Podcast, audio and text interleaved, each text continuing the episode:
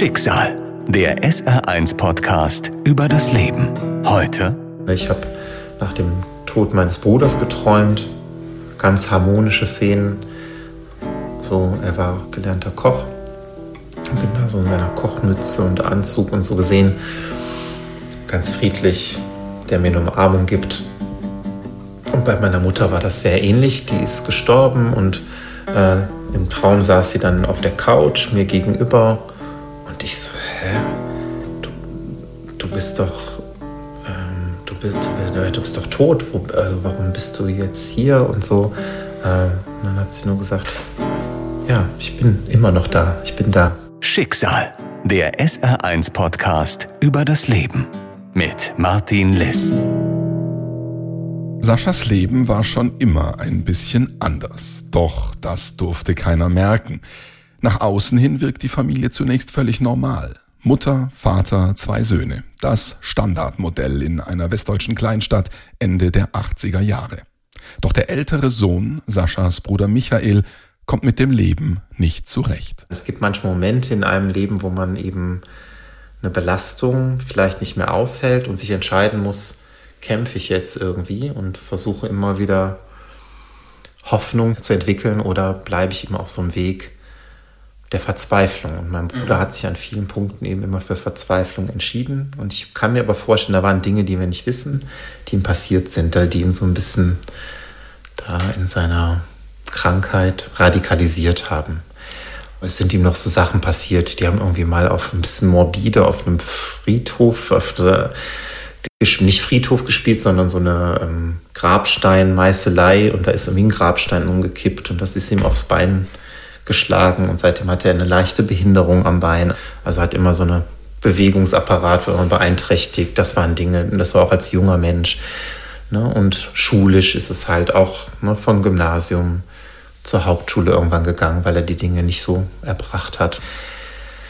Er hat gelitten, das merkt man. Es gab auch Briefe, äh, die er mal geschrieben hat an uns, an seine Eltern, wo auch so manchmal so Todessehnsüchte auch da waren, wo er gesagt hat, wenn eines Tages das alles hier vorbei ist, und hat er auf Englisch geschrieben und dann gehe ich über einen Regenbogen und von diesem Regenbogen werde ich auf euch niederschauen und so. Also er hat auch immer seine Liebe zum Ausdruck gebracht, aber eben da war irgendwas, was ihn immer in eine Aggression gebracht hat. Und ich glaube, ein Teil der Geschichte ist eben die Art, wie meine Mutter vielleicht auch mit diesem Konflikt umgegangen ist. Meine Mutter ist gebürtig von 1949, eben vielleicht auch eine bestimmte Generation, wo man noch so dieses Gefühl hat, man muss schon viele Dinge innerhalb der Familie klären. Es muss auch nicht immer so viel nach außen gezeigt werden. Und aus dieser Logik heraus, und das ist ein Thema bis heute eben für mich, war, dass die Mutter für sich das so gelöst hat, wenn Gewalt aufkommen konnte, sind wir eben so geflohen aus der gemeinsamen Wohnung eben heraus, was dann sich sehr schnell gesteigert hat, dass wir eigentlich immer weniger in der Wohnung waren, weil die Logik war, wenn der Bruder nach Hause kommt, gibt es Unangenehmigkeiten, gibt es Stress, gibt es Gewalt, gibt es Sachen, die fliegen, wird eben ne, geschlagen. Und das hat meine Mutter versucht so, ich war eben 10, 11, 12 Jahre alt, ähm, dass wir eigentlich immer gewartet haben. Wir waren außerhalb der Wohnung und wir haben gewartet, bis mein Bruder wiederkommt. Und wenn er dann wieder da war und dann am Schlafen war, eingeschlafen ist, was wir eben dadurch herausgefunden haben, dass wir ne, so ins Fenster geguckt haben und immer wieder um die Wohnung gekreist sind, dann sind wir in die Wohnung gegangen und haben uns anfangs eben auch schlafen gelegt. Aber auch das Modell klappte dann irgendwann nicht mehr, weil das hat sich dann immer mehr verselbstständigt, dass wir eigentlich immer weniger in der Wohnung waren. Wir haben dann, und das ist eben ein Thema für mich dann geworden, dass wir eigentlich so eine Art, hm, ja, eine bestimmte Art von Obdachlosigkeit hatten. Also weil wir eigentlich immer draußen waren. Am Ende sind wir eigentlich nur noch rein, haben die Wohnung irgendwie ordentlich gemacht, wieder haben alles schön gemacht sozusagen und sind dann wieder raus, weil die Spanne, die man in der Wohnung bleiben konnte und aushalten konnte, bevor man die Angst hatte, jetzt kommt er zurück, diese Spanne wurde immer kürzer, weil er konnte ja auch mal nach drei Stunden schon zurückkommen. Jahrelang ziehen Sascha und seine Mutter umher, verbringen viel Zeit auf der Straße aus Angst vor den Eskalationen des älteren Bruders.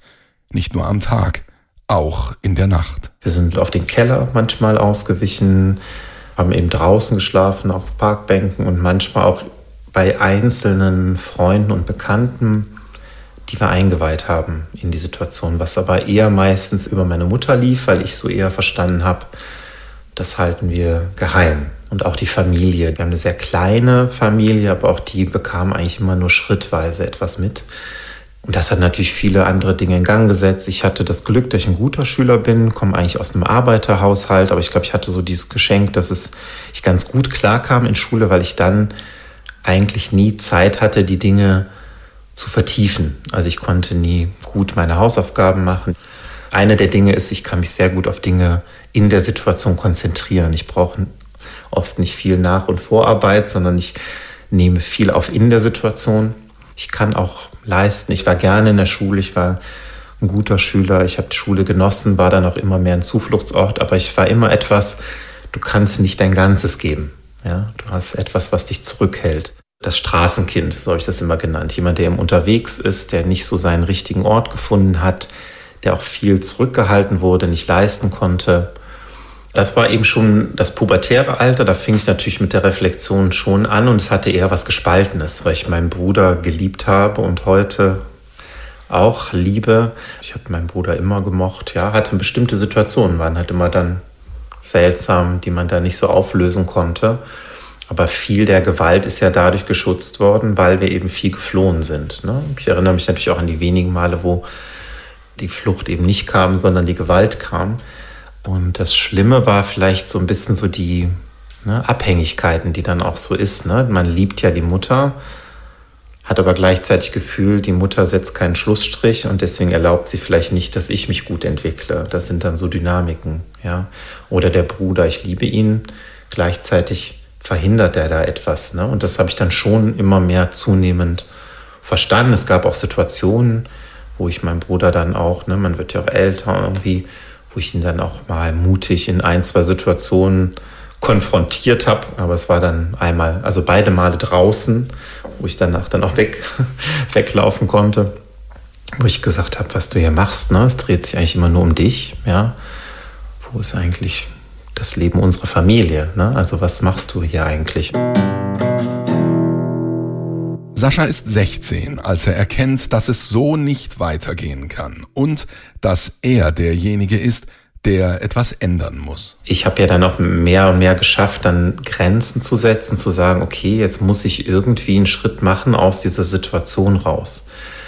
Und habe dann eben angefangen, dieses, wir schützen die Familie, wir sagen jetzt keine schlechten Sachen über die Familie, das habe ich irgendwann durchbrochen, habe einer Klassenkameradin und ihren Eltern erzählt, was bei uns abgeht und die haben dann relativ schnell Unterstützungsangebote sich überlegt und da gab es ein altes ähm, pensioniertes Lehrerehepaar, die innerhalb von einer Nacht entschieden haben, mich aufzunehmen. Also aus dieser Situation rauszugehen und dort zu leben, dass ich dort meine Schule machen kann, mein Abitur machen kann. Also mein Bestreben war dann, und das war eben für mich, wie gesagt, viel der Dinge, die mir passiert sind, sind psychologisch schwierig, ne? weil ich eben lernen musste, trotz der Liebe für meine Mutter, trotz der Liebe für meinen Bruder eben Grenzen zu setzen, weil ich gemerkt habe, das bringt uns eben alle weiter. Zu meiner Mutter habe ich dann so Sachen gesagt wie, du hast mich eigentlich nie erzogen. Ja, und das habe ich nie so gemeint, weil sie hat mich erzogen und auch sehr viel Liebe gezeigt, aber ich wollte sie provozieren, um zu erreichen, dass sie diesen Sohn loslässt, damit wir eine Chance haben, aber dass er auch eine Chance hat. Das ist ja beim Alkoholismus so, dass man an einen Punkt kommen muss, wo man sagt, ich brauche jetzt Hilfe, ich muss jetzt hier aussteigen. Und die Situation gab es auch manchmal, da gab es dann äh, einen Entgiftungs-, Entzugsprozess und da gab es Ansätze, aber das fiel dann immer wieder zurück und gab ja dann auch Aufmerksamkeit von Nachbarn, weil dann die Wohnung verloddert ist. Da wohnten dann ganz viele Katzen, die er sich da irgendwie reingeholt hat. Also irgendwann konnte man das auch nicht in ein paar Stunden irgendwie mehr schön hinkriegen. Polizei kam natürlich manchmal. Und der Punkt, wo ich dann bei den Pflegeeltern gelebt habe, da war dann so das Konzept, dass ich gesagt habe, ich habe einen Brief geschrieben an meinen Bruder und habe gesagt, ich liebe dich vom tiefsten meines Herzens und das wird sich auch niemals ändern. Es steht eine Sache zwischen uns und das ist der Alkohol. Und solange du nicht bereit bist, diesen Feind, diesen Gegner irgendwie auszuräumen, können wir nicht zueinander finden. und dann bleibe ich in der Distanz. Und dann sind wir irgendwann rausgeflogen aus dieser Wohnung, also eigentlich uns, aber mein Bruder wurde fristlos gekündigt. Und dann habe ich gesagt, so, jetzt gibt es eine Situation, wo wir nichts Gemeinsames mehr machen, sondern wir können ihm helfen, eine Wohnung zu finden. All das, aber es kann nicht mehr zusammen sein. Und das dann eben passiert, dass dann meine Mutter und ich eine eigene Wohnung hatten und mein Bruder eine eigene Wohnung hatte. Also durch dieses Stand-off zu sagen, jetzt, jetzt ist ein Zeitpunkt, jetzt müssen wir handeln, ist es dann irgendwie passiert. Und ich blieb aber in der Distanz. Also ich habe nach dem Brief keinen Kontakt mehr gesucht mit meinem Bruder. Dann er hat auf den Brief nicht reagiert, soweit ich mich erinnere. Er lebte dann in der eigenen Wohnung, wurde von meiner Mutter dann eben noch in so einer gewissen Co-Abhängigkeit eben unterstützt. Also sie hat ihm immer noch Geld gebracht, hat ihm auch Essen in den Keller gestellt, dass er sich dann holen konnte. Und da gab es dann auch manchmal noch Gewaltsituationen, wenn sie dann doch nicht so schnell weg konnte. Also sie hat versucht, sich zu lösen, konnte das aber nicht. Genau. Das Jahr 1996. Sascha und seine Mutter leben jetzt endlich in einer eigenen Wohnung, ohne den Bruder. Sascha ist mitten in der Vorbereitung aufs Abitur. Eigentlich könnte jetzt alles gut werden. Und dann kam meine Mutter eines Abends zurück. Ich saß an Hausaufgaben, die ich jetzt auch machen konnte und gestalten konnte, mich vorbereiten konnte. Und meine Mutter hatte einen ganz traurigen, verwirrten Blick und sagte, irgendwas ist nicht in Ordnung irgendwas stimmt nicht bei Michael. Und zwar ist sie ja immer hingegangen noch und sie hat dann festgestellt, dass nichts verändert war. Das Licht war genauso, wie es vor ein, zwei Tagen war. Das Geld war noch im Briefkasten. Das Essen stand noch im Keller. Und da bemerkte meine Mutter eben, dass da was los ist. Und ich habe auch sofort gemerkt, ich kann nicht in dieser Abwehrhaltung bleiben und sagen, ich habe gesagt, da ist ein Schnitt, sondern ich habe sofort gemerkt, das ist was Ernstes. Und dann haben wir uns eben auf eine Suche so ein bisschen gemacht. Wer meinen Bruder zuletzt gesehen hat, sind in eine Gaststätte gegangen, wo er oft eben Gast war. Und die haben den eben auch schon seit anderthalb Tagen, zwei Tagen nicht gesehen. Und sind dann schlussendlich zu der Wohnung hin. Und äh, Gott sei Dank hatten wir keinen Schlüssel mehr zu dieser Wohnung, sondern haben dann gemerkt, okay, da ist irgendwas nicht in Ordnung. Ich wollte eigentlich auch, der wohnte erste Etage habe überlegt, ob ich mir die Mülltonnen zurechtstelle und hochkletter und mal gucke, ob er da liegt, weil die große Angst und die Intuition war, dass äh, mein Bruder einfach am Alkohol gestorben ist, weil er auch schon starke innere Blutungen hatte, viele Dinge, die nicht mehr in Ordnung waren. Der Gedanke war jetzt, der liegt wahrscheinlich da und braucht vielleicht Hilfe. Wir haben uns dann aber doch entschieden, nicht einzudringen irgendwie in die Wohnung und haben intuitiv die Polizei gerufen. Die hat dann geöffnet und wenn man so eine lokale Polizei sich vorstellt, die, denke ich mal, Gott sei Dank auch nicht so viele ganz grausame Taten vielleicht erlebt in so einer kleinen Stadt, kam sehr erschüttert aus dieser Wohnung wieder raus und ähm, ja, haben dann nur gesagt, dass die Person, die dort ist, die dort am Boden liegt, gestorben ist, tot ist. Und jetzt aus der Perspektive, ich denke mal, Sie mussten ja vielleicht auch gucken, sind wir irgendwie potenzielle Täter? Wurde erstmal mit uns nicht viel geteilt, ähm, sind dann erstmal nach Hause geschickt worden und erst am nächsten Tag wurden man auf die Station einberufen. Eine schreckliche Nacht für Sascha und seine Mutter. Noch haben sie ein Fünkchen Hoffnung. Vielleicht ist der Tote nicht der Bruder. Kann es nicht irgendjemand anders gewesen sein, der in der Wohnung lag? Dann wurde aber am nächsten Tag klar, durch diese Beinverletzung, die ich so ein bisschen beschrieben habe, ähm, waren da eindeutige Merkmale, ohne dass wir eben ihn angucken mussten, dass es eben sich um meinen Bruder handelt. Und auf die Art und Weise, wie er vorgefunden wurde, wurde klar, dass es eben also ein sehr gezieltes, brutales Verbrechen war. Also er wurde mit Baseballschlägern geschlagen, mit Messern gestochen und hat auch eine Tüte über den Kopf bekommen, um sicherzustellen, dass er wirklich tot ist. Es dauerte zwei, drei Tage in meiner Erinnerung und dann wurden die Täter geständig, die und das war auch so ein bisschen verbandelt, weil eine, also eine der Täterinnen deren Schwester ging in meine Parallelklasse Und zu der sind sie gegangen. Nach der Tat sind sie irgendwie äh, nach Holland gefahren und haben da so eine Drogentour hinter sich gebracht und kamen dann wieder zurück. Und diese Schwester hat dann gesagt, ihr müsst euch stellen. Ihr müsst der Familie, die da großes Leid erfahren hat, ihr müsst ihnen eine, eine gewisse Ruhe und Gewissheit bringen. Und das haben sie dann auch gemacht. Da bin ich auch dieser Schwester sehr dankbar, dass sie wirklich diese klare Sicht gehabt hat in dieser schwierigen Situation für sie auch. Du erfährst, deine Schwester ist eine Mörderin, hat einen Mord begangen.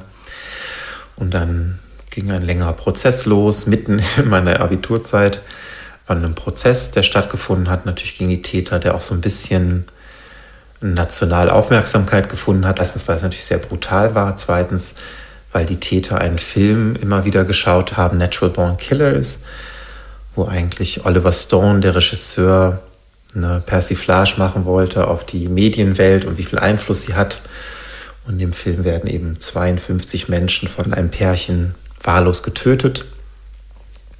Ohne Grund, aber immer mit einem Journalisten dabei, um zu zeigen, guckt hier, wir können machen, was wir wollen. Und in dem Film werden die dann auch ganz berühmt und kultig und alle Jugendlichen finden die super.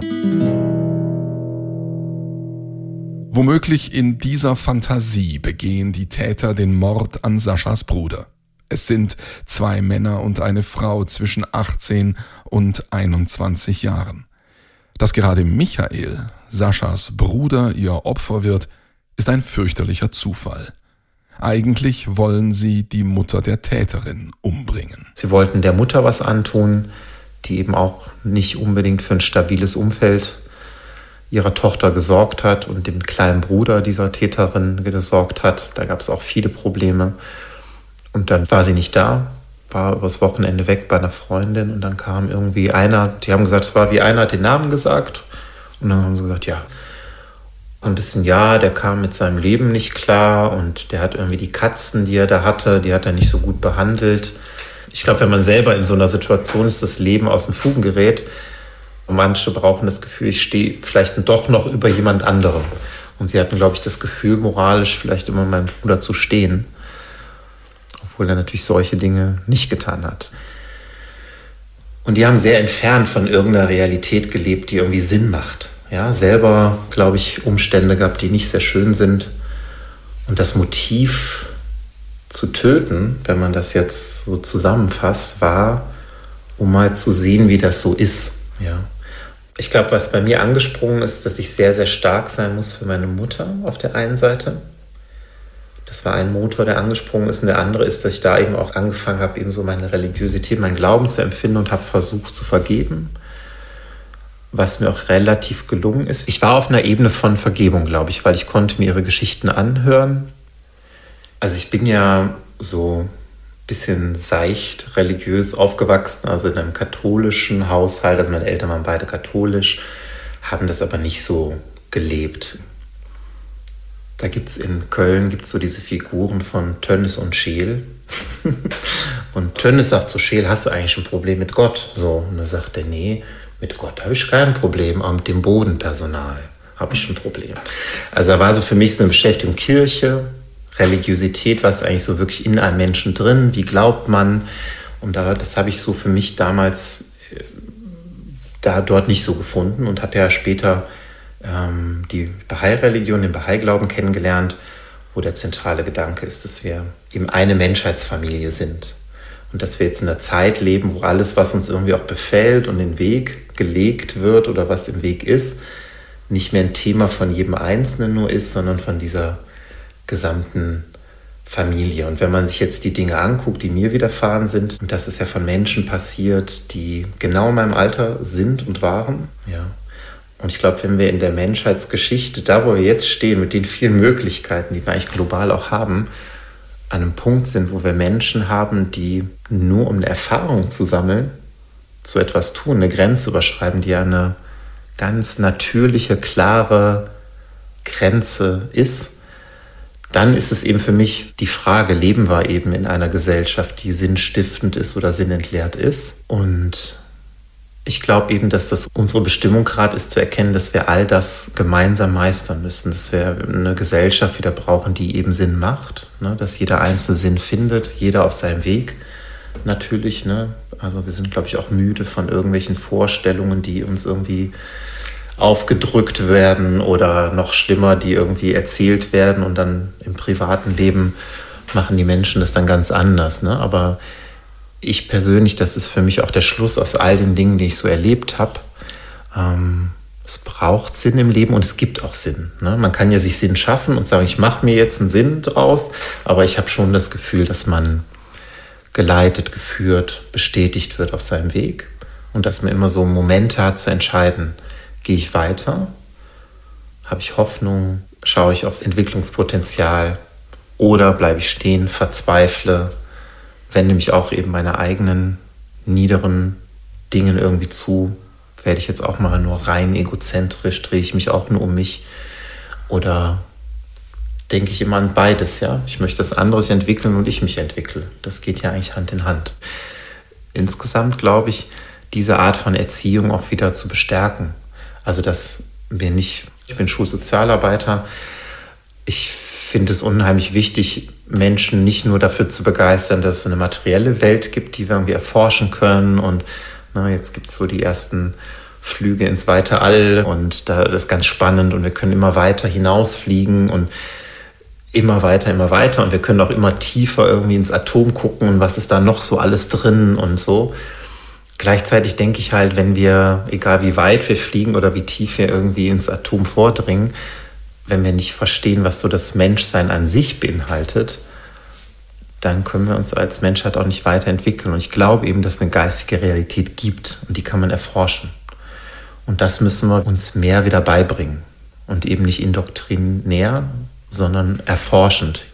Ja, die Mehrheit der Menschheit ist religiös, hat ein religiöses Verständnis, dass da so eine Kraft ist, die uns unterstützen kann.